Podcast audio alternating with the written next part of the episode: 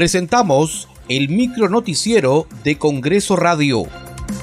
¿Cómo está? Les saluda Danitza Palomino. Hoy es jueves 8 de febrero del 2024. Estas son las principales noticias del Parlamento Nacional.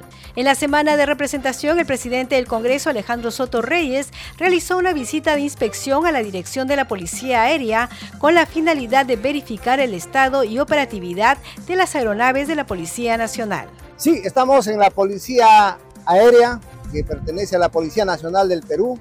Hemos venido a verificar el estado de las aeronaves que prestan servicio a la colectividad a nivel nacional. Y hay algo muy importante. Hoy hemos tenido la sorpresa de contar con nuestro general López acá presente, quien nos ha explicado la urgente necesidad de darle mayor soporte porque es la Policía Nacional la que combate la delincuencia, la inseguridad ciudadana, el narcotráfico, el narcoterrorismo y todo lo que hoy azota al país. Si nosotros no le damos el soporte necesario a nuestra Policía Nacional del Perú, no podemos exigir mayores resultados.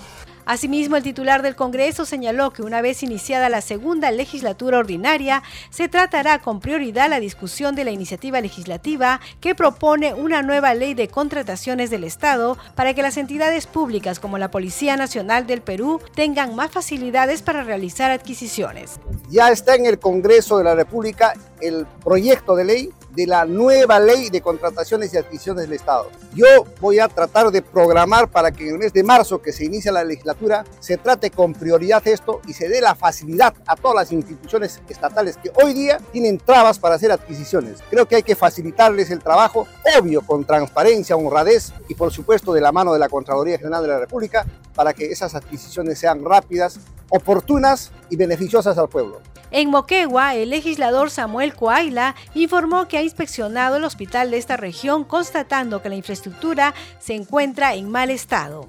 En la visita que nosotros hemos hecho al Hospital de Salud Moquegua estamos comprobando la falta de infraestructura que tiene, así como también la atención que se está dando, la falta de médicos incentivistas, pero lo más crítico es la falta de infraestructura. Prácticamente ya el hospital está colapsado.